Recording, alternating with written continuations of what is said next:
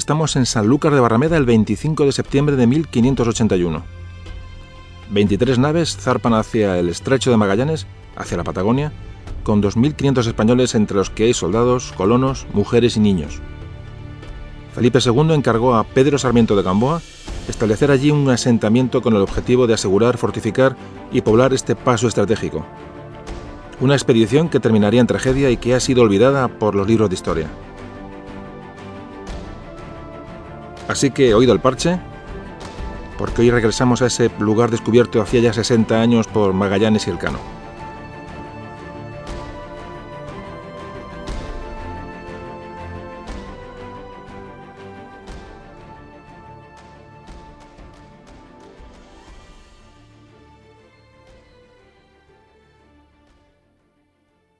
Memorias de un tambor.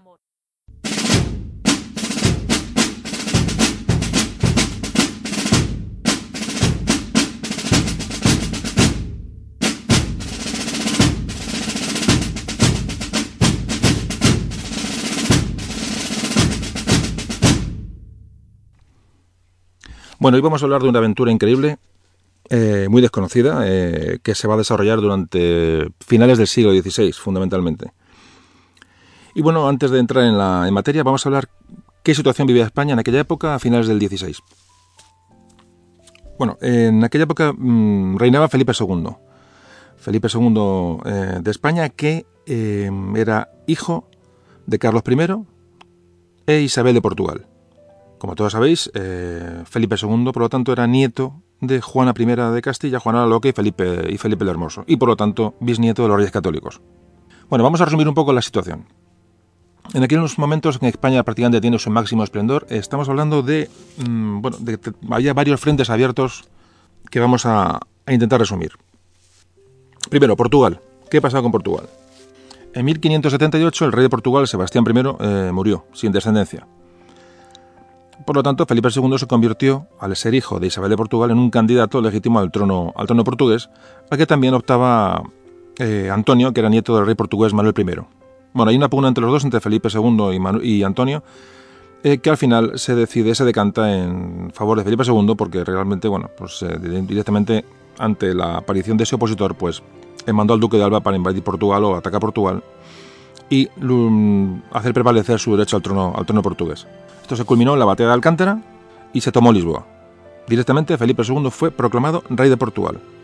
Estamos hablando del 12 de septiembre de 1580, un momento muy importante porque España va a alcanzar su máximo esplendor eh, imperial eh, al, unir las posesiones portuguesas con las, con las españolas. Felipe, eh, Felipe II reinaría como Felipe I de Portugal. Segundo frente abierto, Francia. Felipe II mantuvo mm, guerras con Francia sobre todo por el apoyo de los franceses a los rebeldes en Flandes. Como todos sabéis y recordáis, eh, se obtuvo la gran victoria en la batalla de San Quintín en 1557, a raíz de la cual, bueno, pues celebrando esa victoria se construyó el famoso monasterio de San Lorenzo del Escorial. A esta victoria se sumó también la batalla, eh, la victoria en la batalla de, Gravelinas en 1558. De esta manera Francia, eh, bueno, pues quedaba, quedaba prácticamente anulada y el segundo problema quedaba de momento, de momento aparcado. Siguiente frente, Flandes. Fijaos todo lo que estamos hablando de la época tan enormemente compleja que, vamos a relatar. Por eso vamos a, digo, vamos a, resumirlo un poco porque si no nos llevaría horas y horas. Como digo, Flandes. Eh, en Flandes se va a desarrollar la Guerra de los 80 años. Va a abarcar entre 1568 y 1648. Una guerra que, como su nombre indica, fue larguísima. Lo que nos lleva a esa guerra, bueno, pues el interés estratégico que tenía para España la posesión de esas 17 provincias que hoy bueno, pues son realmente corresponden a, lo que es Holanda.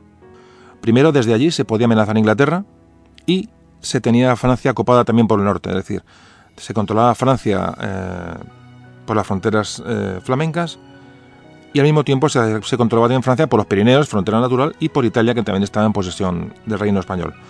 Allí estaba situada la ciudad de Amberes, que era la base naval más importante española en el norte de Europa. Allí en Amberes llegaba la, lana castellana, muy importante para la economía de Castilla. Allí llegaba la lana, digamos, eh, estado virgen. Allí se trataba, en Flandes se trataba. ¿Y por qué se llevaba allí para tratarse? Bueno, pues porque la mano de obra, los precios en Flandes eran más bajos que los que se pueden encontrar en España. Esa lana se trataba en Flandes y luego era vendida por distintos canales al resto de Europa y también regresaba a España. ¿Qué problemas encuentra España en Flandes? Bueno, pues primero, el padre de Felipe II, Carlos V. Carlos V, como todos sabéis, se crió en, eh, Flandes, era, era visto como sus súbditos, como un, rey legítimo, un rey de allí. Y sin embargo, con su hijo Felipe II, que había nacido ya en España, y con unos intereses muy centrados en España, en la corona española, era visto pues como un extranjero. A esto hay que añadir los enormes problemas religiosos de eh, católicos y protestantes, que todos conocéis, que se van a acrecentar sobre todo en aquella zona. Con la aparición del calvinismo en, en Norte de Europa, bueno, pues hay un choque religioso entre eh, los intereses de la monarquía católica española y estos estados eh, protestantes.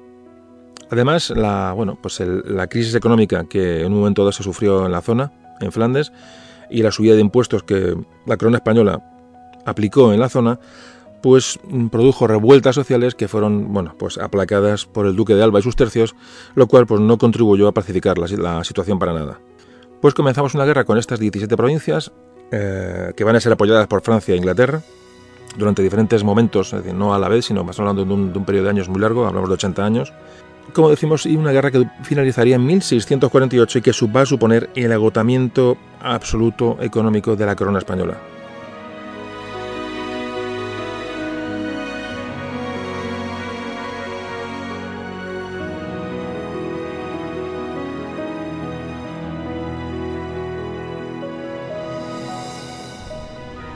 Durante los siglos XVI y XVII, Flandes fue un pozo, fue un pozo que realmente afectó, afectó mucho al futuro del Imperio Español y un pozo del que probablemente nunca, nunca saldríamos. El fin de esta guerra y la independencia de, las, estas 17 provincias se va a producir en la paz de Westfalia en 1648, ya como dato, como dato posterior. Otro frente abierto, los turcos, el Imperio Otomano.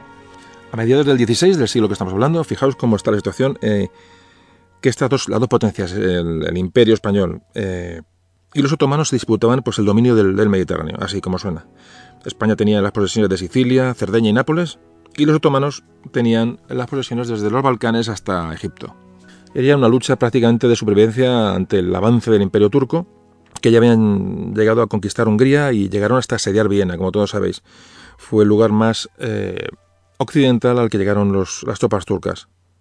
Y además, los berberiscos del norte de África, que estaban aliados o, eran vasallos del imperio turco, el imperio otomano, pues vivían de la piratería saqueando constantemente nuestros puertos en el Mediterráneo, los puertos italianos, asaltando eh, barcos en el mar, es decir, los famosos, piratas del norte de África, que suponen pues, un capítulo aparte en nuestra historia, sin duda. Y se temía que tarde o temprano, bueno, pues los otomanos intentaran invadir Italia. Era el siguiente paso. Un hecho crucial ocurre cuando en 1565 la, bueno, la flota turca llega a las costas de Malta y es sitiada.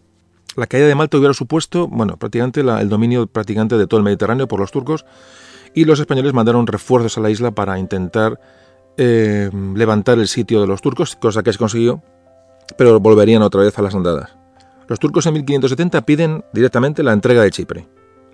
Claro, ya los, reinos, los reinos cristianos, incluidos el, el, Papa, dicen que esto es una provocación. El Papa Pío V solicita una creación de una, de una, bueno, de una alianza militar católica entre el papado, España y Venecia. Venecia, potencia militar mm, marítima sobre todo de la época y comercial. Bueno, pues piden una, una, la creación de una flota del Papa eh, para, bueno, para ya de una vez por todas acabar con esta amenaza de los turcos. Y se va a crear la Santa Liga. Los turcos no hicieron caso, no se amedrentaron y siguieron con el, con el ataque a Chipre, y la flota de la Santa Liga va a acudir al encuentro de la flota turca para poner las cosas en su sitio y se va a producir la famosa batalla de Lepanto. Batalla de Lepanto que sucedió el 7 de octubre de 1571 frente a las costas griegas. Eh, queremos dedicar un, programa a Lepanto, así que bueno, pues más o menos vamos a ir pasando por encima de toda la situación. Imaginaos la complejidad, la complejidad de estos momentos del siglo XVI para España. Es decir, como, como potencia predominante, bueno, pues tenía un montón de frentes abiertos. Siguiente frente abierto. Bueno, seguimos las, con las conquistas en, en América, en el Pacífico. Felipe II continuó con la expansión en, tierras americanas, sin duda, y eh, en el Pacífico se agregaron a la, colonia, a la corona española, se agregaron las Islas Filipinas, que fueron conquistadas por Legazpi entre 1565 y 1569. Estamos hablando ya de fechas muy anteriores y muy cercanas al tema que vamos a hablar. Es decir, todo son casi mm, hechos coetáneos ¿no? con el tema que hoy vamos a tocar. Las Filipinas, como todos sabéis también, se denominaron así en honor a Felipe II. En América, Florida fue mm, colonizada en 1565 por Pedro Menéndez de Avilés, eh, fundó la ciudad de San Agustín de la Florida, la ciudad más antigua que hay en Norteamérica. En el Pacífico Sur, frente a Chile, Juan Fernández descubrió una, serie de islas a las cuales les puso su propio nombre, las islas del archipiélago de Juan Fernández. Se cree que llegaron los españoles a Nueva Zelanda y de hecho hay pruebas de que los españoles estuvieron allí. Se han encontrado en algunas cuevas, en algunos sitios indicios de material español de la época. Incluso se, intentó o se, o se, bueno, o se planeó o se tuvo en cuenta una posible conquista de la China por el Imperio Español. Imaginaos ya dónde estamos llegando.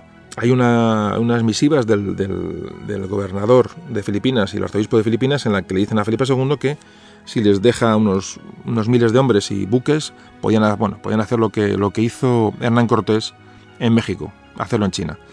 Eh, Felipe II nunca llegó a tomar, eh, digamos, esta carta en consideración y no la respondió, pero imaginaos, digamos, las, pretensiones que tenía España en aquellos momentos. También se ampliaron los dominios en África, puesto que se, incorporó a las, se incorporaron las posesiones portuguesas al Imperio Español, se incorporaron las plazas de Casablanca, de Tánger, de Ceuta en aquel momento, se reconquistó el peñón de Vélez de la Gomera y además, eh, debido a la anexión con Portugal, pues se añadieron al Imperio Español pues, las colonias que tenía Portugal en Asia, como Macao, en Malaca, Nagasaki, esta integración de Portugal en dentro de la corona española eh, terminó bueno, con una guerra que se llamó de restauración portuguesa entre 1640 y 1668.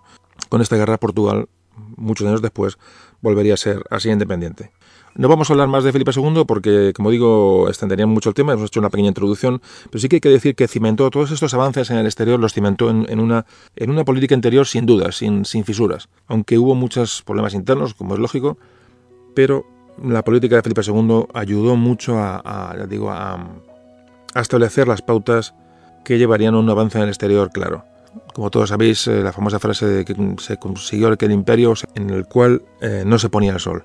Bueno, pues ya vamos a hablar del tema que hoy nos ocupa, más o menos em, hemos hecho un pequeño resumen, la previa del, tema, y eh, vamos a hablar de, de, Patagonia, del estrecho de Magallanes.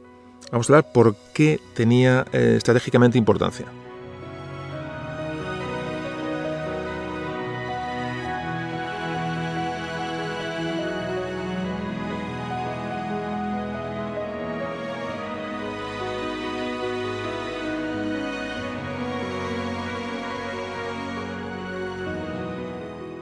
Mucha gente no lo recuerda, pero en 1554 Felipe II se casó con la reina María I de Inglaterra, con María Tudor, y por lo tanto Felipe fue rey de Inglaterra.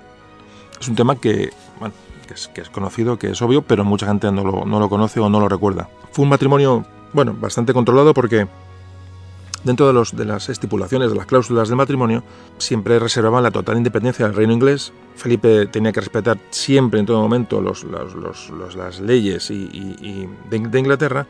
España no podía pedir a, Inglaterra ayuda bélica, ni siquiera económica. Y además intentaría siempre eh, mantener una paz, una paz con Francia. Si tenían un hijo, este se convertiría en heredero de Inglaterra.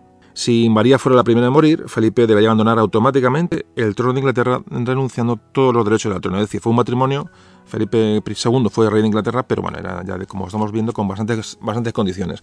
Hubo una gran resistencia al, nombramiento de, consorte, de rey consorte de Inglaterra de Felipe II por parte de, muchas, muchos núcleos en Inglaterra, hasta el punto que, mm, sufrió Felipe II un intento de asesinato, un atentado en, Westminster en 1555. Otro tema que tampoco es muy eh, demasiado conocido. Aún así, Felipe II tuvo una gran influencia en la política inglesa durante los años que estuvo casado con María Tudor y sobre todo intentó bueno, pues reintegrar otra vez a, Inglaterra dentro de la Iglesia Católica, que era su gran, su gran obsesión. Felipe II estuvo mucho tiempo gobernando el imperio en, los Países Bajos y allí recibía bueno, pues cantidad de consultas de, eh, de su consejo que había dejado en, Inglaterra, es decir, que tuvo influencia de la política inglesa, puesto que era un gobernante que sabía lo que iba y sabía lo que hacía. Es decir, esto es una cosa que también nos ha ocultado la historia inglesa en multitud de ocasiones, es decir, la importancia de Felipe II y la confianza que en él depositaron eh, mucha parte de la nobleza inglesa al ver, bueno, porque era una persona que tenía las ideas bastante claras. Pero en 1558,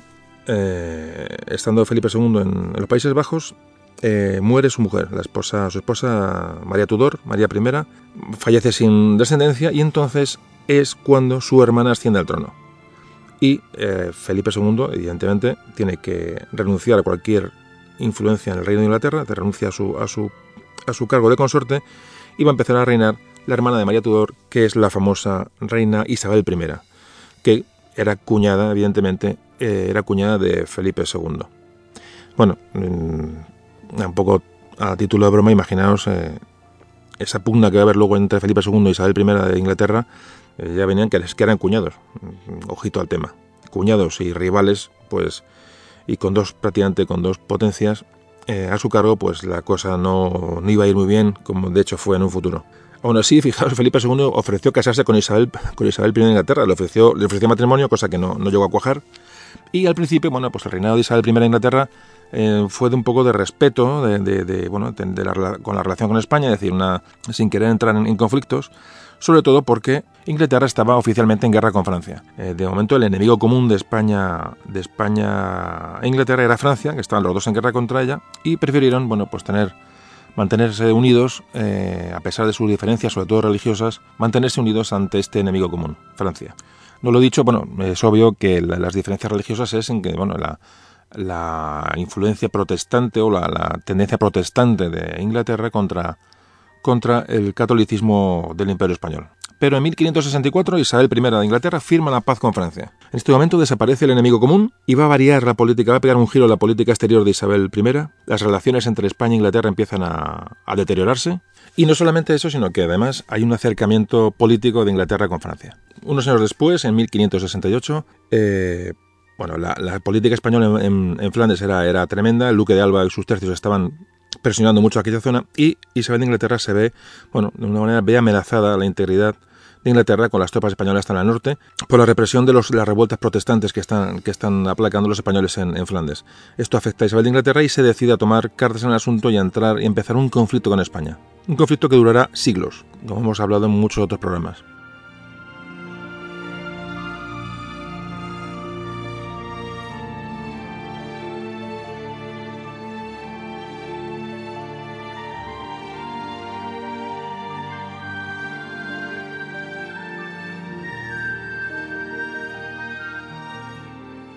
Los españoles hicieron muchas presas de piratas ingleses, de corseros ingleses, y esto ya eh, hizo que Isabel de Inglaterra, Isabel I, bueno, pues decretara un, un ataque ya a las flotas, a las flotas españolas que venían de América, las flotas de Indias. Esto ocurre en 1569. En 1577 la reina, la reina Isabel lo que hace es eh, ordenar a su, a su pirata favorito, al marino inglés a Sir Francis Drake, al que yo he conocido siempre en el colegio como el pirata Drake, bueno, pues este Sir Francis Drake o Pirata Drake, cada uno le llame como quiera, eh, que tenía patente de corso, tenía, tenía, tenía todas las bendiciones de la corona inglesa para atacar y saquear eh, navíos por todos los océanos del mundo, eh, organizó una, expedición contra, bueno, contra, contra las costas americanas españolas en el Pacífico y zarpó de Plymouth en 1577. Aquí comienza un poco ya el tema del que vamos a hablar hoy. Porque a finales de, finales de agosto del 78, de 1578, el pirata Drake eh, llegó, pasó por el estrecho Magallanes. Allí tuvo pérdida de hombres y de barcos porque fue atacado por los indios, los indios patagones, eh, que dan nombre a Patagonia, como todos sabéis. Pero eh, pasó el estrecho Magallanes y atacó muchas ciudades costeras españolas de lo que hoy es Chile lo que luego sería, bueno, era ya el virreinato del Perú. Bueno, pues estos, estos ataques causaron un montón de daños a las, a las poblaciones españolas, así que el virrey del Perú, Francisco Álvarez de Toledo, mm, mandó armar dos naves para buscar al, a este pirata inglés y las puso al mando de Pedro Sarmiento de Gamboa. Y aquí vamos a hacer un pequeño inciso porque vamos a hablar de este personaje, don Pedro Sarmiento de Gamboa, un personaje que va a ser, va a llevar un poco el hilo conductor de la historia que vamos a contar hoy.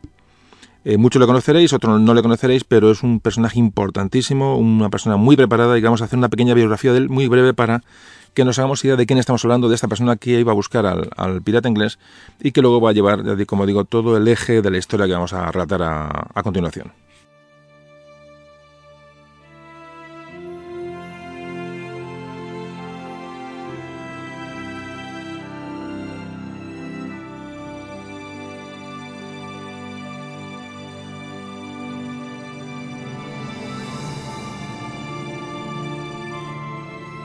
No se sabe a ciencia cierta ni el lugar de nacimiento ni, la, ni el año, pero se cree que nació en Pontevedra.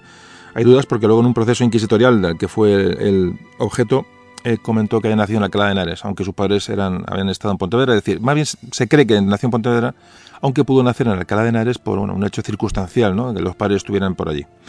Eh, tampoco tiene mucha importancia. Lo que tampoco se sabe la fecha de nacimiento, se cree que nació entre el 1530 y 1532. Se sabe que ingresó ya en el servicio militar bajo el reinado de Carlos I de España, quinto de Alemania, con 18 años, y estuvo en el ejército unos 5 años, del 50 al 55, 1550 a 1555.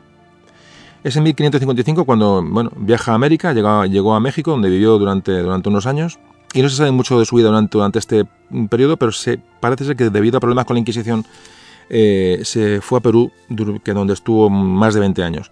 Hablamos de problemas con la Inquisición porque esta persona es una persona científica, una persona de ciencias, una persona a la que, bueno, como todos sabéis, leían las estrellas, leían las estrellas para navegar, pero al mismo tiempo eran un poco eh, astrólogos, es decir, eh, usaban prácticas que en la época no eran para nada comunes ni nada, ni nada eran muy, eran muy sospechosas y la Inquisición pues metió manos a Sarmiento de Gamboa como otros muchos. Como decimos, llegó a Perú, hablamos del año 1557. Allí se supone que completó su formación científica, estudió náutica, geografía, cartografía, cosmografía. Eh, era un buen soldado, pero además era un gran marino, era un buen geógrafo y, bueno, y era por lo visto de lo, en astronomía era de lo, de lo más puntero eh, de los científicos o sabios españoles de la época. En Lima otra vez se tuvo que enfrentar a los tribunales de la Inquisición dos veces, dos veces por sospechas de hechicería. De hecho, fue, llegó a ser hasta encarcelado, imaginaos cómo era la cuestión. Tanto es así que en 1565 Pedro Sarmiento de Gamboa es desterrado del Perú, pero se le conmuta la pena si eh, se integra en una expedición que va a ir a, en 1567 que va a salir a explorar el Pacífico. Bueno, Sarmiento de Gamboa, Pedro Sarmiento se, bueno, se, animó a esta expedición, era, un aventurero y un científico excepcional, no tuvo ningún problema, y se enroló en esta expedición con la idea de mm, poblar eh, supuestos archipiélagos que había en el Pacífico más al oeste. Es decir, las expediciones españolas que hayan pasado por allí sabían que había islas, había, habían crónicas de los, de los en Perú, crónicas en la zona que hablaban de, archipiélagos desconocidos, eh, con oro, con riqueza, siempre eso acompaña toda la leyenda de estas tierras desconocidas. Y entonces eh, la misión española era llegar a esas islas supuestamente que existían, no se sabe que existían o no, pero llegar a esas islas y de existir colonizarlas. Así que el virrey de Perú encargó el mando de la expedición a, eh, a Álvaro de Mendaña y a Sarmiento de Gamboa le nombró cosmógrafo de la expedición y le dio el mando de una de las naves. Es decir, estamos hablando de un personaje muy importante y muy a tener en cuenta. Pues zarparon del puerto del Callao dos naves, dos naves eh, que debido al, bueno, a, la, ruta que trazó eh, Mendaña, bueno, siguiéndolas, mm, haciendo poco por su cuenta, desoyendo a lo que le decía Sarmiento de Gamboa, bueno, esta expedición llegó a, a dar con las Islas Salomón pero si la ruta que hubieran seguido hubiera sido la que hubiera mm, la que había propuesto Sarmiento de Gamboa hubieran llegado a Australia. Imaginaos el cambio. Imaginaos que España hubiera llegado a Australia. Bueno, hubiera cambiado por completo muchas, eh, mucha parte de la historia conocida de hoy, ¿no? a lo mejor no tanta, pero puede ser que sí. Bueno, el caso es que no se descubrió Australia y se llegó a las Islas Salomón. ¿Qué pasó entonces? Bueno, porque Mendaña parece que, que se rajó un poco con la expedición, no tenía, no lo había todo muy claro, y en vez de, en vez de seguir las pautas que le había dado el virrey, lo que hizo fue, una vez descubiertas las islas y, bueno, y registradas cartográficamente y poco más, decidió volver al, Callao. En vez de colonizarlo, en vez de desembarcar, en vez de hacer lo que le comentó o lo que le encomendó el virrey, Bendaña volvió contra la, contra la idea de, de Sarmiento Gamboa, volvieron al Callao. Esto ocurrió en 1569. Hubo una pugna entre Mendaña y Sarmiento entre Mendaña a la vuelta al Callao, porque uno decía que había desobedecido las órdenes, otro decía que no tenía nada que hacer, Sarmiento decía que sí, que porque había abandonado la misión. Es decir, hay una serie de contradicciones y punas entre los dos que se resuelven eh, cuando el virrey del Perú bueno, pues llama a capítulo los dos y, prácticamente es convencido por Sarmiento de Gamboa de, de, de lo que le dice. Es decir, empieza a confiar en Sarmiento de Gamboa como una persona, de, una persona fiel, una persona preparada y una persona en condiciones. Tanto es así que en 1570 el virrey Francisco de Toledo se hace acompañar de Pedro Sarmiento de Campo en una expedición muy importante por el Perú, una expedición muy importante por el Perú que eh, durante la cual se va a escribir la historia índica, una historia índica que va a relatar Sarmiento de Gamboa, va a demostrar que aparte de científico, marino, persona aventurero, explorador, descubridor, es una persona de letras, una persona que, tiene una gran capacidad con, la, escritura. Eh, estamos hablando de un personaje, yo digo, muy poco conocido, Sarmiento de Gamboa, y muy importante. como digo, va a escribir esa historia índica en la que intenta, fijaros lo que es la cuestión, intenta el virrey, eh, intenta demostrar que los incas que había en Perú cuando llegaron los españoles eran eran extranjeros para los, para los habitantes originarios de la zona de Perú.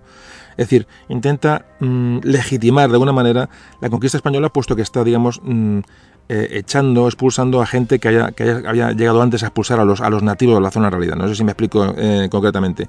Un poco se quería legitimar la, conquista de América. No se hizo tampoco porque sea la brava, sino constantemente se le, se le buscaba un sentido, una, como digo, una, legitimación de todos los hechos que, se iban, que iban aconteciendo.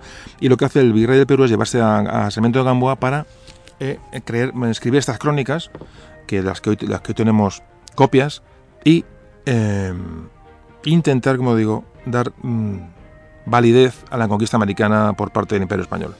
Bueno, dejamos aquí la, biografía de Sarmiento de Gamboa y retomamos el relato. Lo, dejamos, os acordáis, cuando el pirata Drake, el pirata, eh, el pirata Drake, eh, ataca las costas españolas de Chile y el virrey manda a Sarmiento de Gamboa a reprimir o a intentar cazar al pirata inglés.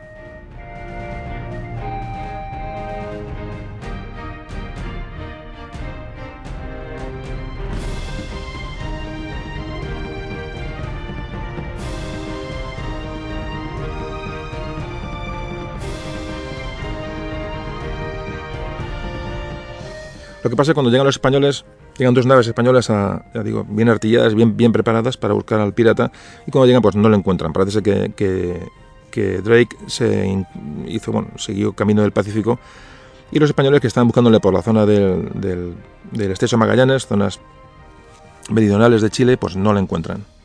Regresan al Callao y el virrey le cuenta bueno, lo que ha pasado. Entonces el virrey le dice a Sarmiento Gambo dice que bueno, le, le, le encomienda una exploración del estrecho de Magallanes Ahora buscar lugares, mm, bueno, lugares idóneos para establecer una, colonia, establecer población y fuertes con artillería para proteger esa ruta de, las, posibles futuras eh, incursiones de los piratas ingleses que, como era previsible, iban a hacer incursiones eh, por la zona.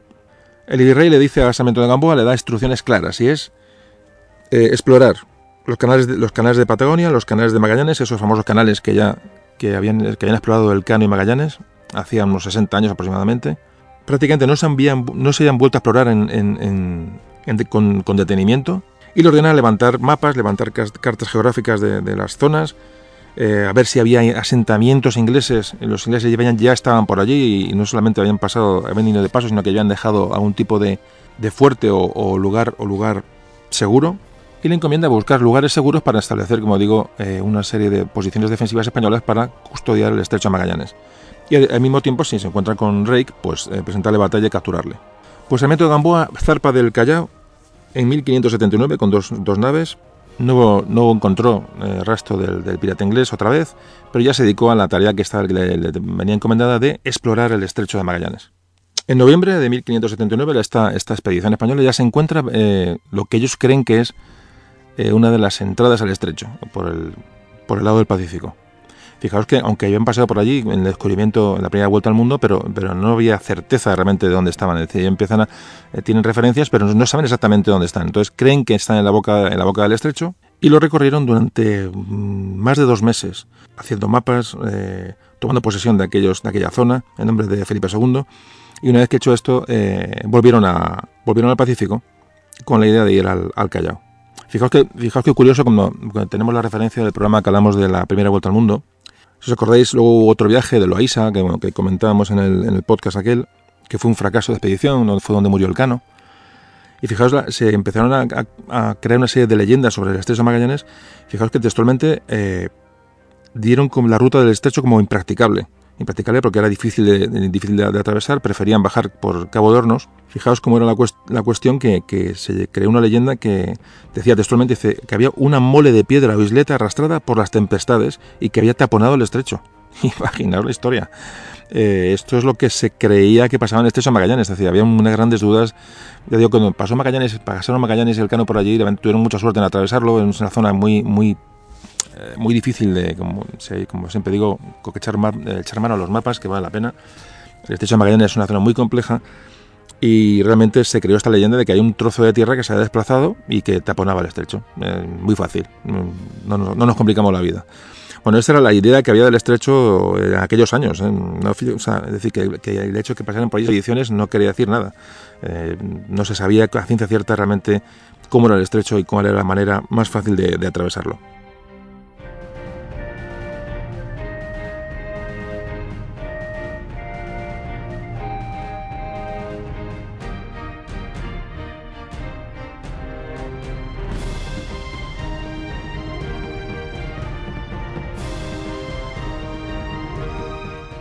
Estamos ya en el año 1580 y esta expedición de estas dos naves eh, sufre una tormenta tremenda eh, ya en el Pacífico.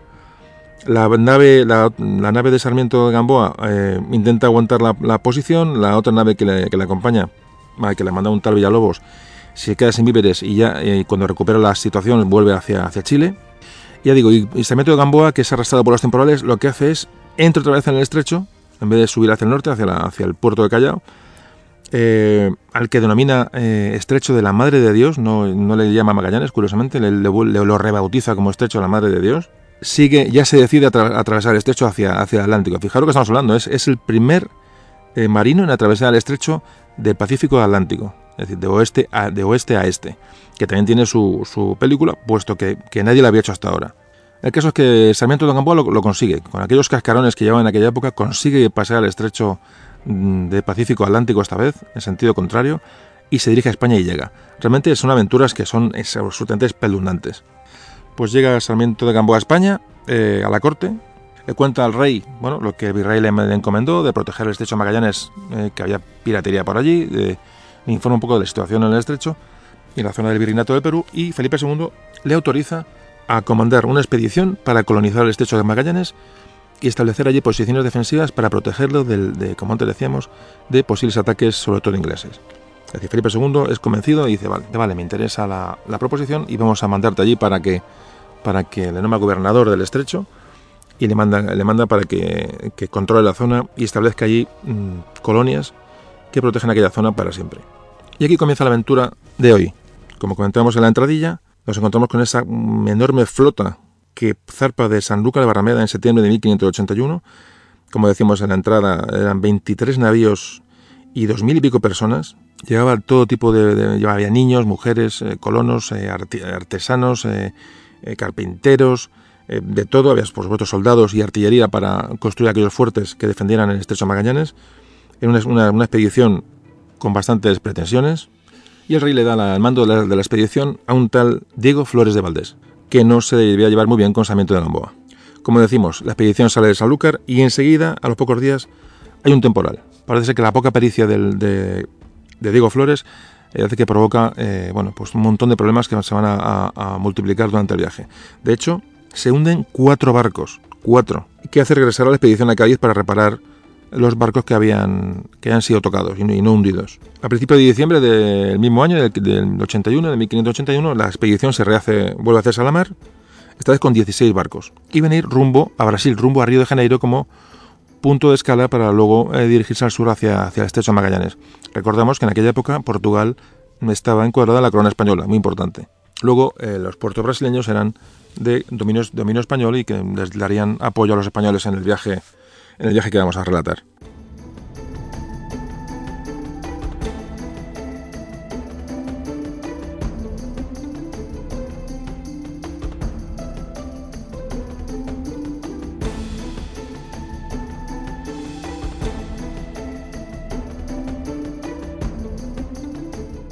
Parece que antes la expedición española para en las islas de Cabo Verde, donde hay deserciones, hay muertes, hay, bueno, hay un desastre. De hecho, hay muchísimas bajas en la expedición Recordamos las enfermedades de la época, hablamos en la vuelta al mundo, del famoso escorbuto, los problemas en los, barcos de salubridad, de, alimentación. Es decir, estamos hablando de viajes muy complicados y que eran muy difícil de, completar para aquellas gentes de la época, ¿no? muy, difíciles. En marzo de 1582 llega la expedición a Río de Janeiro, que lleva a estar seis meses esperando esperando que el tiempo cambie y poderse dirigir hacia el sur, hacia el destino que era el Estrecho Magallanes, la Patagonia. Evidentemente, más, Río de Janeiro, más, más deserciones, más enfermedades, más muertes, eh, la expedición empieza a ser bastante mermada.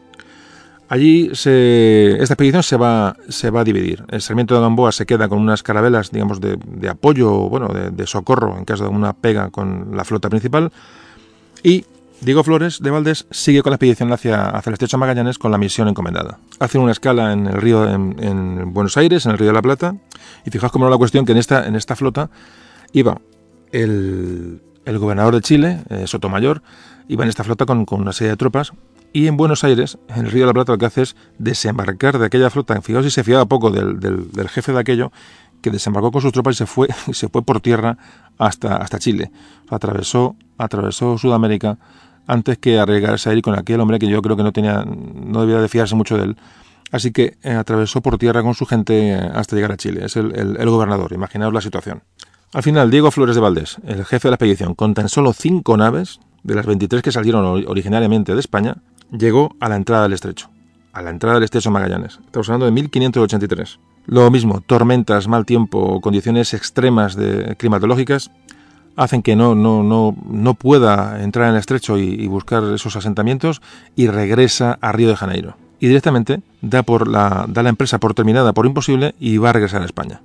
Luego, la elección de este, de este comandante fue un auténtico error, porque murieron, se calculan entre 300 y 400 personas eh, a causa de, hundimientos, de enfermedades, etc. El jefe de esta expedición, Diego, eh, Diego Flores, luego no era, no era el indicado. ¿Pero qué pasó? Que esas cuatro carabelas que tenía el de Gamboa, con las cuales se había quedado en, en Río, en Río eh, bueno, pues Pedro Sarmiento de Gamboa lo que decide es, bueno, eh, intentarlo él, intentarlo él con sus pocos barcos, su, la gente que se ha quedado en Río, los colonos que si quieren seguir intentando la operación, con algunos soldados y, artillería que, dejó la, expedición, eh, Sarmiento lo va a intentar, lo va a intentar al año siguiente.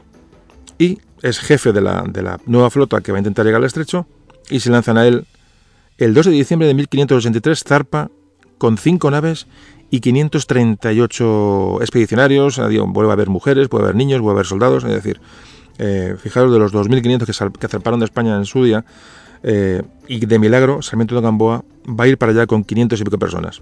Fijaos qué aventura, ¿eh? no, es, no, es, no es nada desdeñable, la verdad es que es increíble.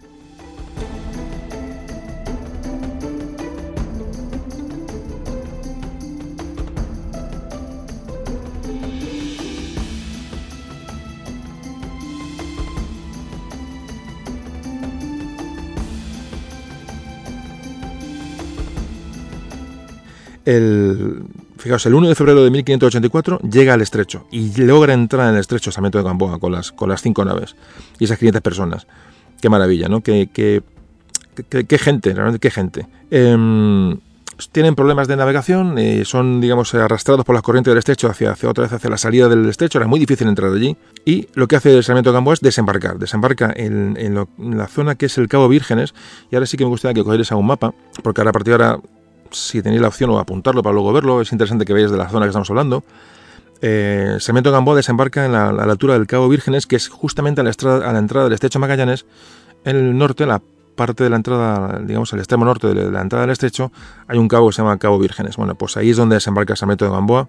Ya no, no se arriesga a que el agua le echa otra vez hacia el océano y desembarca allí con su gente. Y se decide tomar posesión de aquellas tierras en nombre del rey de España, de Felipe II. Parece que consigue desembarcar, lleva, bueno, los, ya los, la parafernaria y los, y los actos son todos iguales en todas estas tomas de posesión, lleva una enorme cruz de madera, le siguen soldados, colonos, mujeres, niños, como decimos, y una, bueno, y ahí eso está registrado en, las, en, la, en las crónicas como el discurso que, da Samito de Gamboa tomando posesión de la zona y, y bueno, y empieza y tiene la idea de fundar una primera ciudad allí. La ciudad se llamará Nombre de Jesús, que en ese momento era la, la, ciudad más al sur que había en el mundo, actualmente en el territorio argentino. Bueno, pues empiezan a trabajar, empiezan a, montar empalizadas, a, a construir un fuerte, lo que ocurre es que una tempestad enorme eh, rompe las amarras de los barcos y el capitán de la, flota en ese momento era un tal Diego, Diego Rivera, pues parece que no, se atreve otra vez a entrar en el estrecho por peligro tremendo, ¿no? A y lo que hace es poner rumbo a España, quedando Sarmiento de Gamboa con 338 pobladores de la ciudad. Tan solo 338 personas. Eh, Habló mucho luego el Sarmiento de Gamboa en sus crónicas sobre qué ocurrió y parece ser que el jefe de la flota no hizo ninguna intención en, en volver al estrecho, es decir, vio la cosa un poco, un poco peligrosa y el problema es que llevaban los barcos gran cantidad de materiales que dejó a los, a los colonos bastante indefensos, aparte de la tripulación que llevaba, es decir, mermó la expedición de tal manera que, que bueno, complicó la cosa mucho. Repito, se han quedado en la Patagonia, en un lugar muy lejano de, de bases de avituallamiento, de, de zonas conocidas, se quedan 338 personas y un barco. Fijaros la situación tan extrema. Habían pasado desde que zarparon de, San, de Sanlúcar más de dos años y medio. Imaginaos la, la tremenda odisea.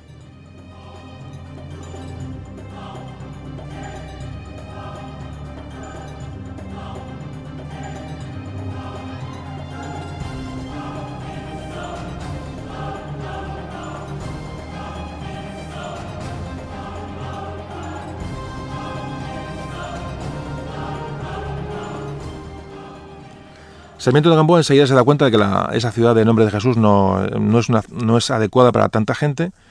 Eh, hay pocas posibilidades de buscar provisiones, es decir, empieza a temer que haya problemas y lo que hace es intentar mm, bueno, buscar otro asentamiento, es decir, va a dividir, más o menos le quedaban unas 300 eh, personas eh, a su cargo y va a dejar más o menos, redondeando cifras, unas 150 en la ciudad de Nombre de Jesús a la entrada del Estrecho Magallanes y va a ir con otras 150 aproximadamente, va a ir a, intentar construir otra, otro asentamiento eh, ya dentro del Estrecho, del Estrecho Magallanes. Eh, me gustaría que veáis mapas en los lugares donde solemos colocar las, las, fotografías y las ilustraciones y el apoyo al, al, podcast, pues lo podéis mirar, ¿vale? Intentaremos colgarlo en cuanto acabemos de editar este, este audio. Bueno, el caso es que nos encontramos a, españoles perdidos en la Patagonia buscando cómo establecer, establecer una, nueva, una nueva población. Como Sarmiento de Gamboa ya había, investigado, ya había recorrido, ya había eh, explorado el estrecho Magallanes, ya tenía idea de dónde quería poner las, ciudades, es decir, no iba, no iba a ciegas. Entonces envió al único nave que tenía, al Santa María de Castro, lo envió con 50, 50 colonos, ya les indicó el lugar donde, donde él quería establecer la ciudad, eh, localizado cerca de la punta, punta de Santa Ana, y él con otros 100 eh, lo hizo por tierra. Estamos hablando de unos 200 kilómetros de andando. Ojo a lo que estamos hablando.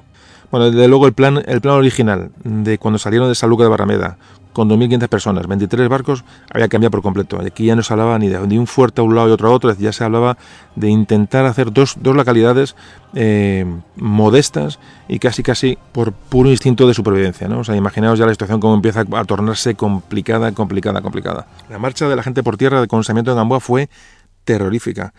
No, vamos a no da tiempo a hablar de, esto está escrito porque Sarmiento Gamboa, cuando acabó todo este tema, escribió sus crónicas, además es una persona que escribía bien, y relató verdaderas cosas, eh, eh, cosas espeluznantes ¿no? de este trayecto que hicieron andando desde el nombre de Jesús hasta el nuevo asentamiento.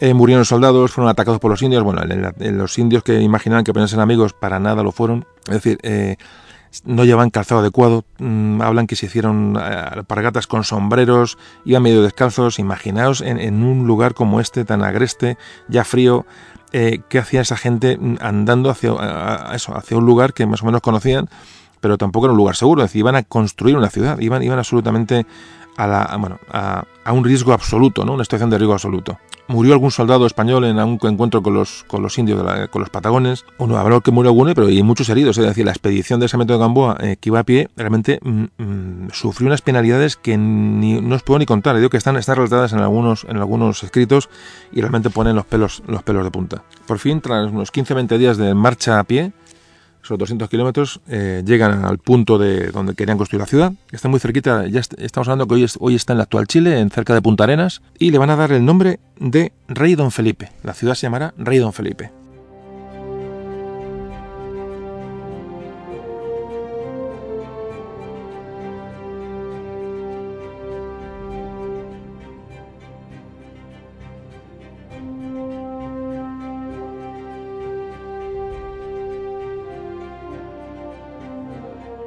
Es decir, tenemos nombre de Jesús en la entrada del, en la entrada del estrecho, al este, en la entrada del estrecho Magallanes, y ya metidos en el pleno estrecho Magallanes tenemos este, este segundo, segundo intento de asentamiento que se va a llamar Ciudad de Rey Don Felipe.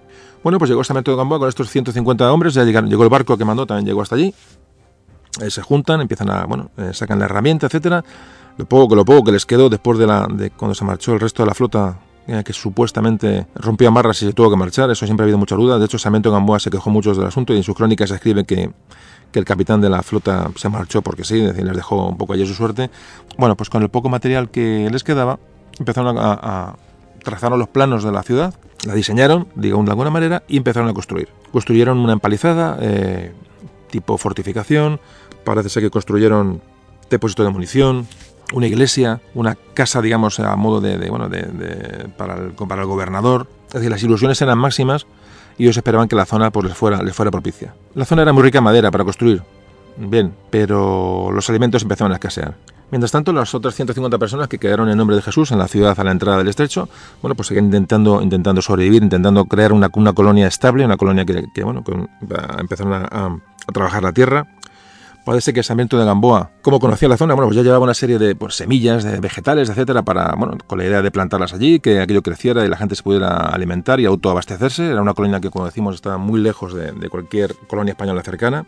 Sin embargo, esto fue imposible. Eh, lo que pensó Sarmiento de Gamboa fue imposible porque los vegetales que plantaron allí no eran apropiados para las, temperaturas y las, circunstancias climatológicas y prácticamente nada creció. Los resultados fueron negativos y la cosa se empezó a poner cruda porque la gente empezó a ver, empezó a ver que aquello no, aquello no tenía, no tenía buen futuro.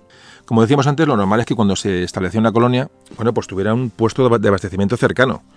Eh, de la metrópoli, ¿no? Eh, eh, pero aquí en este caso no se hizo así. Em, se creyó que el estrecho Magallanes tendría recursos suficientes como para, para, que una colonia pudiera sobrevivir allí por sí sola. Y enseguida empezaron, empezaron los, los racionamientos. Eh, había escasez de ropas, empezó a hacer frío, el clima era absolutamente desfavorable y además ya llegó, claro, ellos no sabían lo que iban. Eh, empezó a llegó la nieve, llegó el frío, estamos hablando de una, de una zona muy austral, unas temperaturas prácticamente semipolares, y los colonos empiezan a desanimarse, ven que aquello es un auténtico infierno, sobre todo de frío, ¿no? Eh, tienen carencia de alimentos, como digo, el frío, el viento, las condiciones climatológicas son terribles, pero además que, a todo esto que estamos hablando hay que sumar la hostilidad de los indígenas patagones. Ya si era complicado el tema, ya imaginaos que encima los indios, los, nativos de la zona, encima son, son eh, hostiles y hostigan a los, a los españoles constantemente. De verdad que la situación era absolutamente terrible. Se producen motines entre los, entre los colonos, es decir, ¿qué hacemos aquí? Eh, aún quieren regresar, solo hay un barco. Tenemos la otra colonia a 200 kilómetros de distancia. Imaginaos la situación tan tremenda. Bueno, pues Sarmiento de Gamboa se embarca, estaba, él estaba en, la nueva colonia, en, en Rey Don Felipe, y en ese único barco se embarca y va a, nombre de Jesús.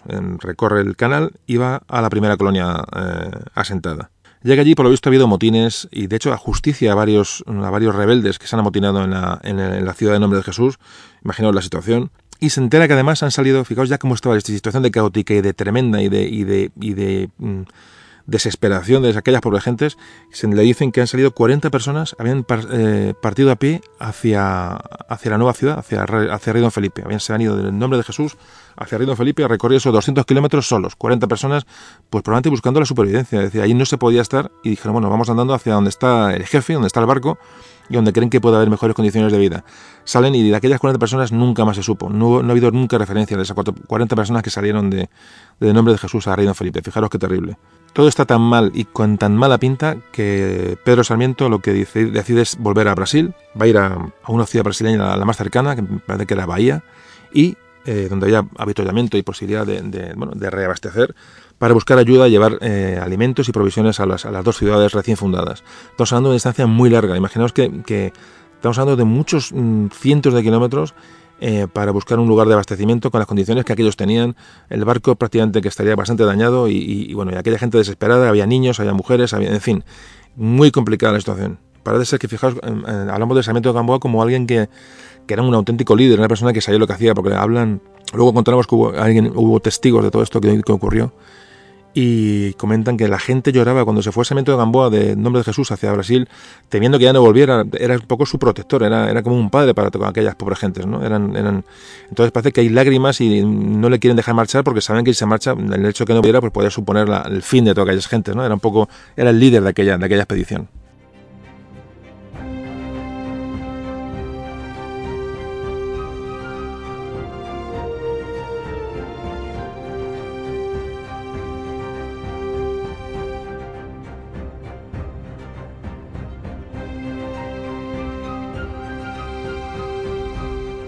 Bueno, pues eh, Pedro Sarmiento de Gamboa llega a Brasil. Llega a Brasil, las autoridades de allí, repito, Brasil era ella posesión, era posesión española, eran, eran dependientes del Imperio Español, de Felipe II, con lo cual es como si fuera España.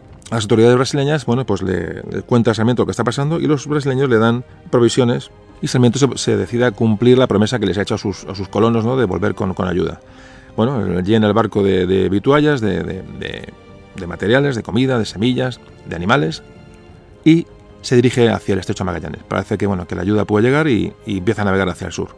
Pero fijaos, llega la tormenta, llegan las circunstancias climatológicas y la nave se hunde. Se hunde, tanto es así que prácticamente se salvan Sarmiento de Gamboa, un fraile y queremos a unos pocos, unos pocos tripulantes. Se hunde con toda la carga que iba, en, bueno, eh, enviada para salvar a aquella gente ¿no? que estaban esperando ansiosos ¿no? la llegada de, de, ayuda.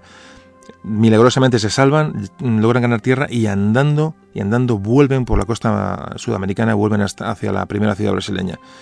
Imaginaos la situación, la, la, la, desesperación. otra vez ha muerto gente, han perdido todo el material. Y hablamos de que mm, en aquella época no es una ciudad como lo de hoy, que dice, bueno, dame lo que quiera, ¿no? Yo cargo, no. Es que reunir material ya era complejo, era quitárselo a la ciudad de origen. Bueno, pues todo eso se pierde y Sarmiento de Gamboa vuelve andando por la costa hacia Brasil, con los pocos supervivientes que hay del, del navío Santa María, que es el que, el que se hunde con todas las, todas las provisiones.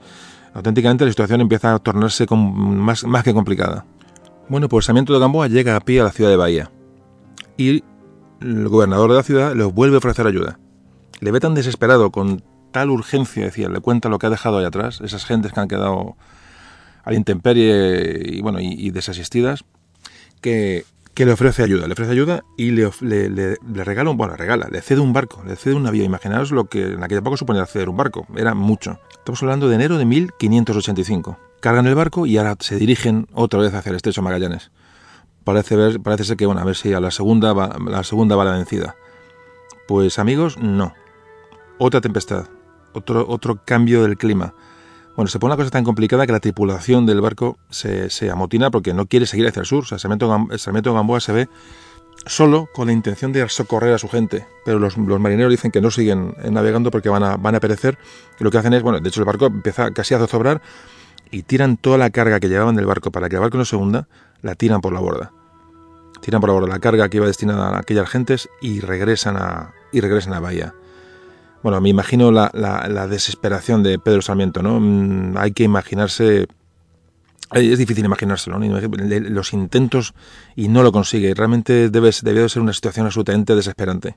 Pedro Sarmiento había mandado misivas desde Bahía al rey de España, Felipe II, a la, corte, y, no, no, llegaban respuestas pidiendo ayuda para, las colonias de, de, de, Estrecho Magallanes, las colonias en Patagonia. Y al llegar a Bahía otra vez y ver que no ha habido respuesta de, España de sus, de sus peticiones, bueno, lo que se decide decir, ya como última opción, dice, me voy a España, me voy a España a intentar convencer al rey que mande una flota en condiciones y, que socorra a aquella gente ve que ya desde Brasil no, es imposible, ya nadie le presta ayuda, el gobernador ya no le da, no le da material, y dice, bueno, vale, ya les he dado dos veces y ya hasta aquí hemos llegado. Y Pedro Sarmiento lo que hace es intentar, eh, va, a llegar, va a llegar a dirigirse a España para hablar con, con la corte y que socorran a aquellos, aquellos colonos que han, quedado, que han quedado atrás. Estamos en el año 1586. Hace ya más de dos años que se han fundado las, colonias. Fijaos, estamos resumiendo el tema, ¿no? Voy y vengo, subo y bajo, pero realmente han pasado ya más de dos años desde que se fundaron Nombre de Jesús y Rey, y Rey Don Felipe.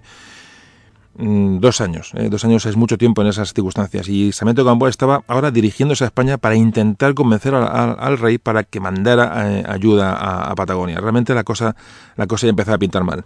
Bueno, pues en junio de 1980, perdón, en junio de 1586, no 900, en junio de 1586 nuestro Pedro Sarmiento de Gamboa eh, ya va con la ilusión de llegar a España, se embarca en un, en un navío mercante de la eh, portugués eh, y, va, y acude, va a, la, península. ¿Y qué va a pasar ahora? Pues que en medio del Atlántico o llegando ya, llegando ya a las costas europeas es asaltado por un pirata inglés.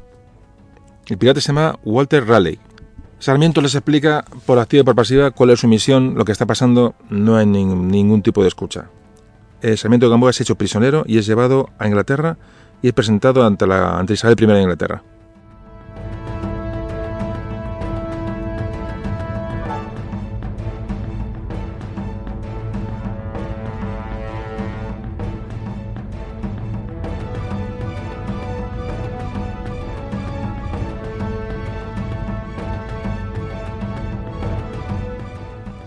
Se sabía de, sus, de su gran potencial, de su gran capacidad como científico, como, como escritor, como técnico, como cartógrafo, etcétera, era persona conocida y se le lleva a la corte inglesa para que, bueno, para que le entreviste o más que entrevistarse, más que entrevistarse, más sea interrogado por los ingleses y se le presenta a Isabel I de Inglaterra.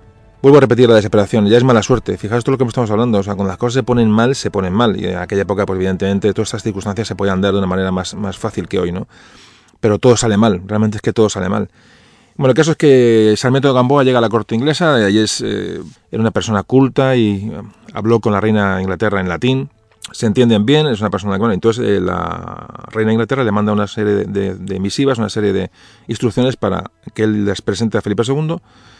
Parece que eran cartas de paz, cartas de, entendimiento, es decir, Inglaterra estaba buscando un poco una, situación estable con España, no meterse más, recordemos que España entonces era la potencia dominante.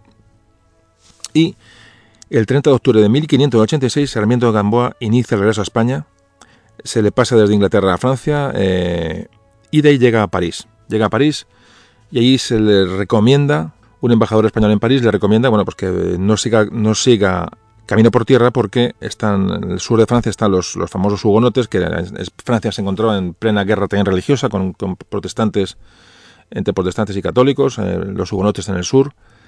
Bueno, había un conflicto más muy sangriento que recorría Francia, le, recomienda que aunque sea español y tenga salvoconducto y que tenga tal, que tenga cuidado porque le recomienda que haga el viaje por mar hasta España y en Gamboa dice que no, que va a ir, que va por tierra, que tiene prisa, que es mucho más, se fía mucho más de su, de de los tiempos yendo por tierra y se dirige a España por tierra.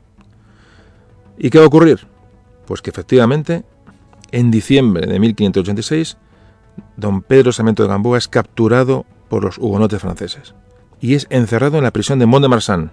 Y como era muy al hilo, muy al uso de la época, se pide un rescate por Sarmiento de Gamboa al rey, Felipe II, que en un principio se niega a pagar. Cuando cuenta luego Sarmiento de Gamboa lo que le ocurrió, realmente, mm, os fijáis lo que cuando las cosas se ponen mal, pues pueden ir a peor. ¿Sabéis cuánto estuvo cautivo Sarmiento de Gamboa? Tres años de cautiverio en Francia. Tres años de cautiverio.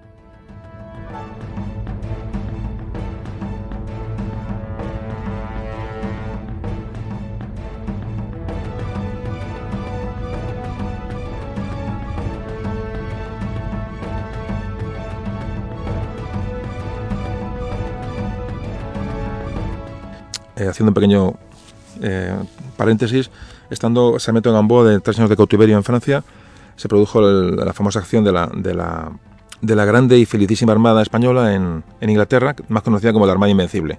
Digo esto porque el término Armada Invencible es un término de leyenda negra, es un término acuñado por los ingleses para dar más valor, ¿no? A, la, armada, la llamaban la Armada Invencible, no, aquí nunca se le llamó Armada Invencible, eso se lo han inventado ellos. Solo que nosotros también hemos tomado como nombre la Armada Invencible. Si os dais cuenta, muchas veces comento que no solamente nos han escrito la historia, sino que nosotros nos la hemos creído pero a pies juntillas. En cualquier entrada de la Armada es la Armada Invencible. Libros, Armada Invencible. Eh, todo lo que hablamos es la Armada Invencible. ¿no? Nadie, la llamó así. Se llamaba la Grande y Felicísima Armada.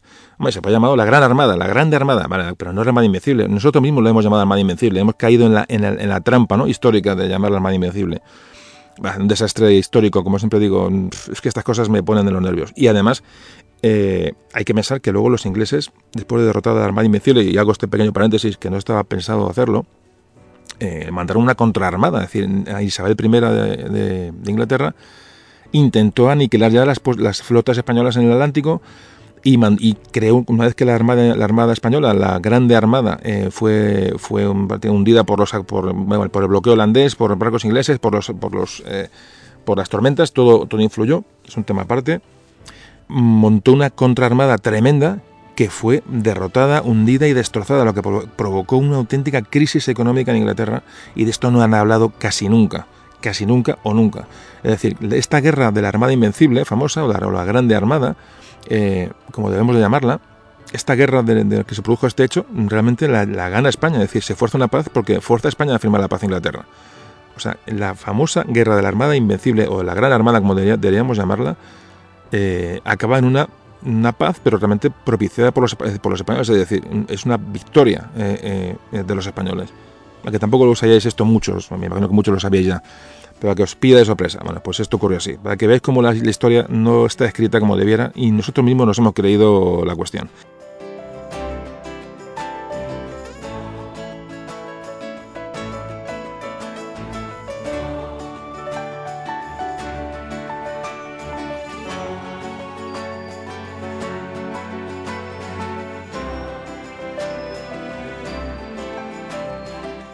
Bueno, ya hemos cortado, ¿ves? Ya hemos cortado el tema de Samento Gamboa, pero como te decíamos, fijaos lo tremendo, se va a pasar tres años encerrado en Francia.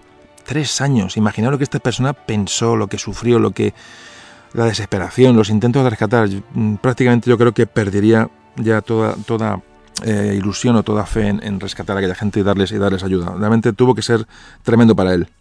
¿Qué pasó? Bueno, pues que a los tres años eh, Felipe II, bueno, por fin accedió al pago del rescate de Sarmiento de Gamboa, hablamos de diciembre de 1589, y Sarmiento de Gamboa va a llegar a España. Es pagado el rescate y llega a España casi después de 10 años de haber salido, salido de 10 años de haber salido del, de San Lucas de Barrameda. 10 años después regresa a España Sarmiento de Gamboa. Fijaos lo que estamos hablando.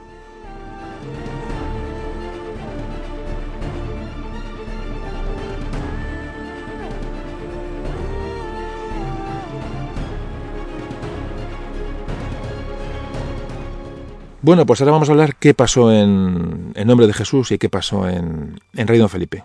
Sarmiento de Gamboa llegó a España, eso ya por un lado, pero vamos a ver qué pasó desde que salió Sarmiento de Gamboa eh, en estas dos, estas dos colonias que luego mm, ya empezaron mal.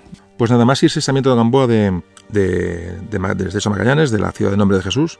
La gente de, Nombre de Jesús, los pobres colonos, los pocos que ya quedaban, salieron unos, unos 40, yo, que no, yo calculo que quedarían allí en Nombre de Jesús, quedarían unos, unos 70, 80 personas. Bueno, pues la mitad, más la mitad, unos 40, el hambre les hizo mm, ir a buscar la otra ciudad, la ciudad de Rey Don Felipe. Imaginaos la, barbaridad, 200 y pico kilómetros en aquellas circunstancias, sin ningún tipo de, reparación. Bueno, pero parece ser que, que, fueron a la desesperada a la ciudad. Y algunos llegaron, algunos llegaron y, el jefe que había en, en, en Don Felipe, ya dentro del estrecho Magallanes, repito que a ver si podéis ver los planos de la, de la zona para que os ubiquéis un poquito y veáis la barbaridad de lo que estamos hablando. El jefe del, destacamento de Don Felipe solo deja quedarse unos cuantos. No tenían posibilidad de darles cobijo, ni alimento, ni, ni, nada. Entonces, solo deja entrar, a un, hablan un, tercio de los que llegan les deja entrar y al resto los, los, echa, de la, los echa de allí.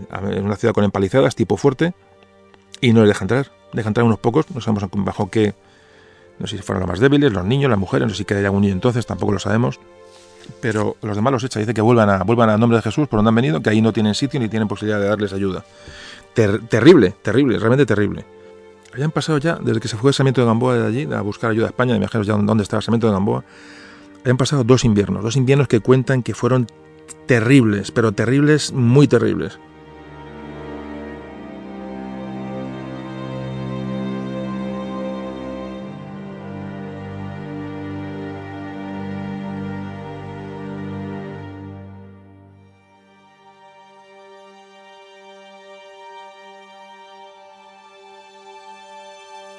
Tanto, es así que el, jefe que quedó a cargo de la colonia de Rey Don Felipe, en la desesperada ya que estaban, eh, mandó construir dos pequeñas naves para intentar eh, salir por el estrecho hacia, hacia Chile, hacia el Pacífico. Y nada, una se estrelló contra unos arrecifes y la otra prácticamente se hundió. Es decir, que no, no hubo posibilidad de salir de allí en barco, además tampoco tenían preparación para construir eh, naves en aquellas circunstancias de mar tan, tan, tan, tan extremas. ¿no? El caso es que al finalizar el invierno de 1586, en Rey Don Felipe, la ciudad dentro ya del canal del Estrecho Magallanes, cuentan que solo tiene 15 hombres y 3 mujeres. Bueno, pues esta ciudad que haya rechazado colonos que venían del otro lado, estos 15 y 3 mujeres dicen que no pueden vivir allí y se van, se van hacia nombre de Jesús. Fijaos lo que estamos hablando. habían rechazado a los que venían en nombre de Jesús, los echaron. Bueno, había tal mortandad de hambre y enfermedades, y luego, bueno, luego hablaremos del tema un poco, que estos pobladores de allí, que antes habían rechazado gente que entrara en aquella ciudad, ciudad por llamarla de alguna manera, deciden irse andando hacia la ciudad de Nombre de Jesús en la entrada del estrecho. O sea, estamos hablando de un viaje de 200 y pico kilómetros. Estamos en, circunstancias terroríficas, horribles, imposibles. Una pues esta gente, ¿cómo se le vería para intentar llegar allí? Porque ahí se morían, literalmente se estaban muriendo. Y dice, bueno, ante quedarnos aquí y morir, vamos a intentar llegar a, la, ciudad, a la otra ciudad, esperando que allí hubiera llegado refuerzos españoles, que las, que las, bueno, que Sarmiento Gamboa hubiera llegado allí, que les hubieran olvidado, es decir, a la desesperada se van hacia, hacia la otra ciudad. Y estos 15 hombres y 3 mujeres estamos hablando del 7 de enero de 1587, van caminando pues, por, la, por el borde del, estrecho Magallanes hacia la otra ciudad y divisan tres barcos. Que imaginaos el alborozo, mm, decimos, estamos salvados, son los barcos que vienen a buscarnos, pero cuando se acercan y los ven llegar, mm, no son barcos españoles. Es una pequeña flota de piratas ingleses. Piratas ingleses al mando de, de Thomas Cavendish les dio igual, se acercaron a los barcos, les hicieron señales, les hicieron de todo, porque les contaron a los ingleses la situación que estaban y los ingleses les prometieron bueno, que se embarcaban, bueno, que les llevarían un puerto seguro y que les, intentarían dar, apoyo. Imaginaos la situación de estas pobres gentes que que hasta los piratas les, dieron, les dieron posibilidad de subirse a sus barcos y darles, y darles cobijo y darles, darles resguardo. ¿no? Y les prometieron dejarles en el primer puerto de cristianos, esto es literal. No se sabe por qué, si porque la población española, los españoles se negaron a montar los barcos ingleses, cosa que me extraña. Otras teorías, eh, porque luego hay un testigo que cuenta el asunto, hablan que los ingleses eh, eh, parece que zarparon, tenían circunstancias de, peculiares climatológicas y no esperaron a los españoles a que subieran. No se sabe muy bien qué pasó, pero el caso es que zarparon de allí, sí, los colonos españoles y con tan solo un soldado español, un tal Tomé Hernández. Tomé Hernández que al final de la postre será el que cuente lo que ocurrió allí realmente.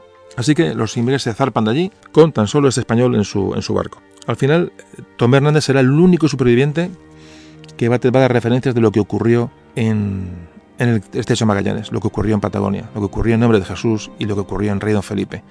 Realmente estremecedor. De los 14 hombres que quedaron y tres mujeres, nunca más se supo. No ha habido nunca referencias de aquellas personas que no llegaron a subir a los, barcos ingleses.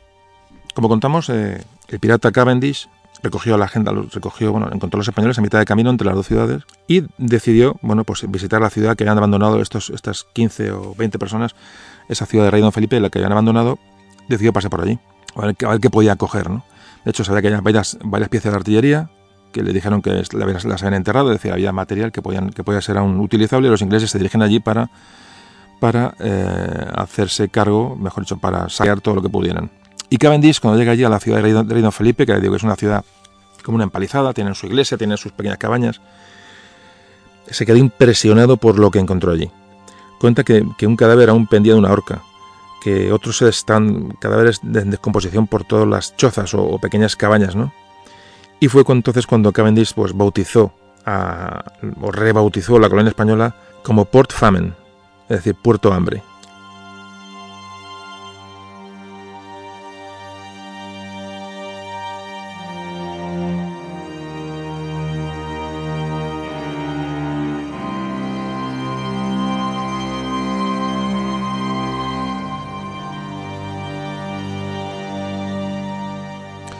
Bueno, pues los ingleses eh, siguieron navegando y este Tomé Hernández, en una de las un puerto que hizo una parada, hizo una parada de los ingleses, pues escapó. Escapó en la zona de, que fue en Chile y fue el que eh, luego, como decía, va de referencias de, los datos que tenemos de lo que ocurrió en aquellas, en aquellas, en aquellas intentos de colonia. ¿no? La población de las dos ciudades había prácticamente había desaparecido. Solo había un, un superviviente. Pero años más, años más tarde, en 1590, un barco inglés, el, Delight, eh, pasó por el que le llama ya Puerto del Hambre. Realmente en, las, cartografías se llamó Puerto del Hambre, ¿no? en la ciudad de Rey Don Felipe. Y, pasó por allí, paró de manera, bueno, no sabemos para qué ni, para, ni a qué, pero encontró un superviviente, un español, del que se desconoce el nombre, pero cuentan los ingleses que había un español allí eh, viviendo en una cabaña que vivió de la caza, vivió de lo que pudo, había un superviviente. No sabemos de aquel hombre de dónde, de dónde había salido. Entonces, bueno, pues, pues les dijo a los ingleses que vivía eh, hacía años en esa cabaña, que, se alimentaba, como digo, de caza, y después de estar seis años en el estrecho, aguantando penurias, bueno, se embarca en el, en el navío inglés. ¿Y sabéis qué pasó al navío inglés? Pues sí, efectivamente. El Delight, este famoso, este barco inglés, se hundió cerca de las costas de Francia. Así que el superviviente español, más le valía haberse quedado en, en Rey Don Felipe o en Puerto del Hambre, como lo queramos llamar, y acaba sus días porque murió ahogado, se, hundió el barco y murió y pereció el, único superviviente español junto con, con Tomé Hernández. ¿Nos parece cruel la, la historia? Es bastante cruel, ¿verdad? Eso me parece a mí, desde luego.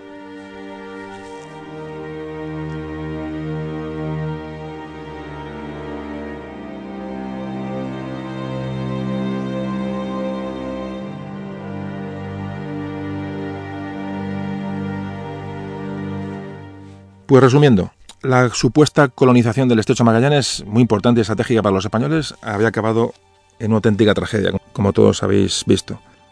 Fue, hubo siempre escasez de alimentos. Eh, luego ha habido excavaciones que también os daré información en las páginas que os digo. Ha habido excavaciones posteriores y que han en la zona de arqueólogos argentinos, bueno, que han descubierto y han analizado esqueletos encontrados y evidentemente los efectos de la malnutrición eran, eran evidentes. ¿Qué pasó con esto? Bueno, pues que Primero que las naves que zarparon de España no, eran, eh, no llegaron ni, ni, la, la, tercera parte, es decir, se perdieron muchas pues, en ganado, etcétera, ¿no? y provisiones. Luego, mmm, los poquitos que llegaron, luego hubo barcos que se, fueron hacia España, como recordáis, y dejaron a la gente ahí un poco a su suerte, es decir, no, tenían material ni provisiones para aguantar, para nada estaban lejos de las, de las bases de, aprovisionamiento. La, la ciudad más cercana estaba en Brasil. Es decir, estamos hablando de una auténtica locura. Como digo, todos los animales de ganado que llevan, pues, pues en los hundimientos eh, eh, previos al llegar allí, pues, pues se perdieron muchos, eh, muchos animales, que era la clave un poco, la, la el, no hubo posibilidad de, de, establecer granjas.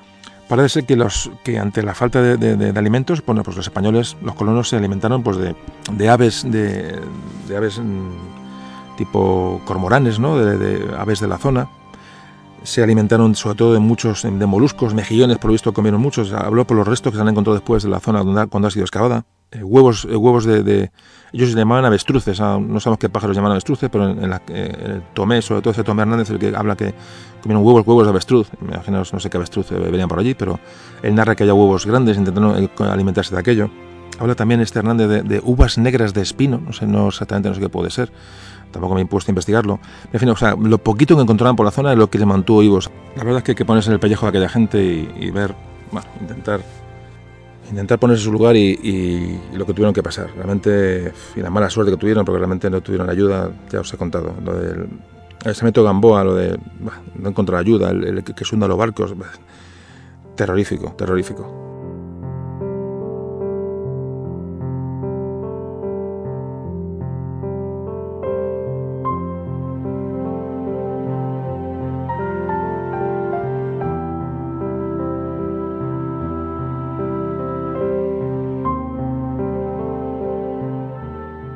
Bueno, pues vamos a llegar a las, conclusiones del tema y, y, bueno, ¿dónde tenemos esta información? Pues como os he dicho, primero de las crónicas de, Pedro Sarmiento de Gamboa y del famoso Tomé Hernández.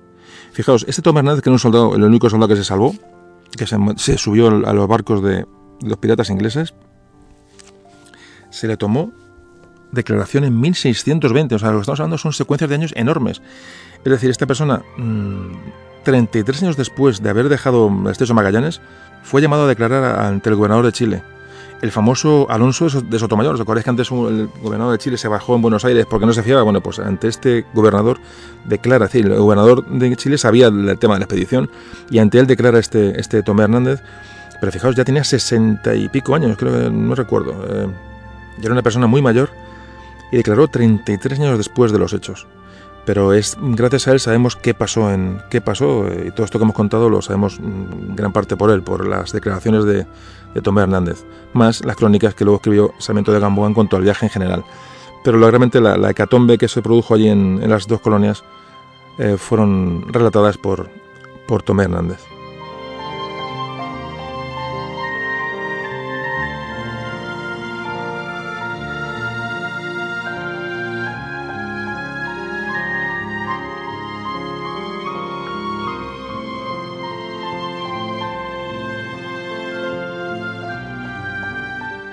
Luego se han hecho, bueno, se han elaborado teorías, ¿no? Sobre todo, bueno, ahí en, en, Argentina y Chile, que donde están estas ciudades, bueno, pues ahí se han investigado, se han elaborado muchas teorías y se han, revisado los escritos, las declaraciones de Tomé, las, fin, toda una serie de datos y, y, crónicas, ¿no? Que se, que se, escribieron sobre, sobre estos hechos y se han dado varias, varias causas, digamos, de la, motivos de las muertes de aquella gente, ¿no? Aquellos pobres aquellas pobres gentes ¿no? en, la, Patagonia. ¿no? Se ha hablado de, primero, muerte por, por, inanición, por, desnutri por, desnutrición, por hambre. Tomé Hernández escribió textualmente, dijo, habló cómo moría gente por hambre. Por ejemplo, dice, dice la dicha gente, la dicha gente y el dicho sargento volvieron en seguimiento del dicho navío y no pudieron llegar porque fue mucha la nieve que les cayó y ya faltó la comida porque no la tenían y perecieron todos de hambre. O sea, eh, Hernández en sus, en sus declaraciones ya narra que hubo un intento de llegar a un navío, no sabemos cuál, de una serie de gente que, que, murió de hambre. O sea, se fueron a buscar un barco y ya no volvieron. Nevó mucho y nunca más se supo de ellos y, y él supo que habían muerto de hambre.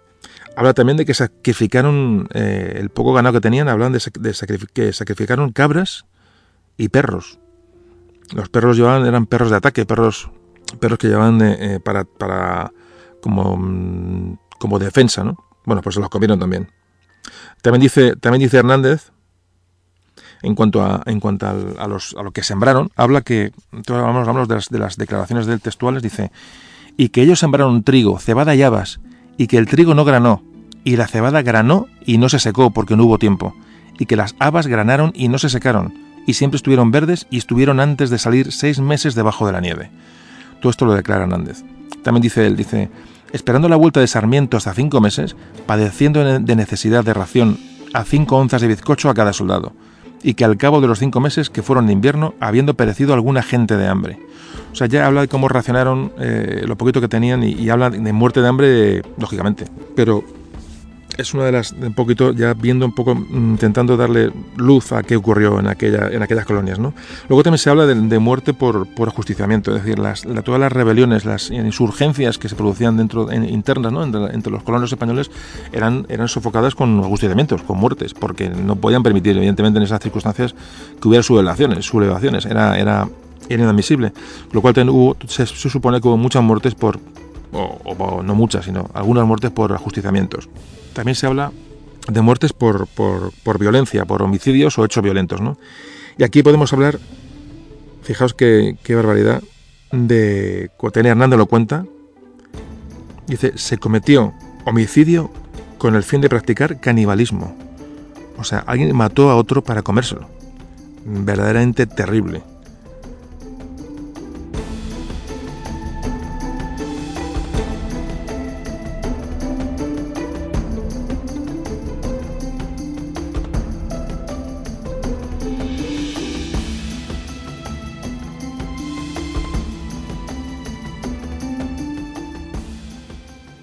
De los, también en cuanto a, bajas por hechos violentos, incluimos aquí los ataques de los indios, es decir, hubo muerte por ataques de los, indios patagones. Y también parece que señala, señala de, eh, hace referencia, se hace referencia en esta, teoría de muertes por violentas por eh, de luchas entre ellos, es decir, cuando ya no tenían nada que comer, pues alguien guardaba un trozo de carne, un trozo de bizcocho, un trozo de lo que fuera, eh, pues había, asesinatos por, por conseguir comida o por defender la, comida. Es decir, estamos hablando de, de una situación tan auténticamente extrema que repito es difícil hacerse una idea de lo que aquella gente aquella gente pudo pasar. A todo esto se suma bueno lo que contó Cavendish, el, el, inglés, cuando pasó por allí, que hablaba que encontró muchos cadáveres sin enterrar. Aquí se especula con que esa gente sin enterrar pudo ser, por, bueno, que se habían sido muertes violentas, porque realmente los españoles, sobre todo, pues enterraban a sus muertos de la manera más, más, más cristiana posible, ¿no? Y entonces, que hubiera gente sin enterrar, pues extrañó al, inglés cuando pasó por allí. Decir, que pudo, pudieron ser muertes violentas, no se sabe realmente realmente, imaginaros, la verdad que cuesta, cuesta imaginarse todo esto, esto que estamos hablando. Otra, muerte, otra causa de muerte, la hipotermia, sin duda. Aquí en esta zona que estamos hablando, donde estaban estas dos ciudades, la, la temperatura media anual es de unos 6 grados centígrados. Pero los meses de invierno no pasan, no suben los 0 grados. Más los vientos de la zona. Imaginaos con las condiciones que estaba aquella gente, sin, sin, sin abrigo ninguno, es decir, sin, sin, sin construcciones adecuadas, sin ropa adecuada. Bueno, pues las pérdidas por, o sea, las muertes por hipotermia pudieron ser también otro de los, de los, de los condicionantes. Y por último hay otra, otra teoría que es la, también que pueden morir muchos por intoxicación. Eh, este Hernández también dice, dice, encontraron en los árboles unos racimos de agallones, agallones verdes, dice, blandos y de sabor de castaña, que los soldados hallaron sabrosos y los comieron como pan, con el resultado que a muchos les cayeron como piedras en el estómago y les hinchó la barriga a reventar. Luego eh, hablan también de bueno, una posibilidad de, intoxicación, bueno, por unas, unas algas, la famosa, hay una llamada marea roja en la zona, que es un fenómeno que lo causa una, una, una, microalga, bueno, que genera una serie de, toxinas que, que, se concentran en los, los, moluscos, ¿no? Como aquellos españoles alimentaron un poco de, también de lo que encontraron de moluscos y de que iban encontrando en el mar, bueno, pues, pues parece que esta, esta toxina en el momento dado produce una muerte en minutos o en pocas horas por una parálisis respiratoria, ¿no? aparte de otra serie de síntomas. Entonces también eso puede explicar que hubiera gente sin enterrar, por, se les dejó muertos donde caían porque por miedo al contagio, ¿no? Caían, se dan cuenta que estaban contagiados por algo, una enfermedad, entonces la gente ni se acercaba a ellos. Es decir, estamos hablando de teorías, ¿no? pero esto estamos, lo estamos reconstruyendo un poco, un poco, bueno, para dar un poquito de luz al asunto, pero tampoco tiene mucha importancia. Aquella gente murió de diferentes maneras, pero imaginaos todo lo que hemos relatado realmente, realmente es, es muy duro. Y bueno, y vamos a terminar.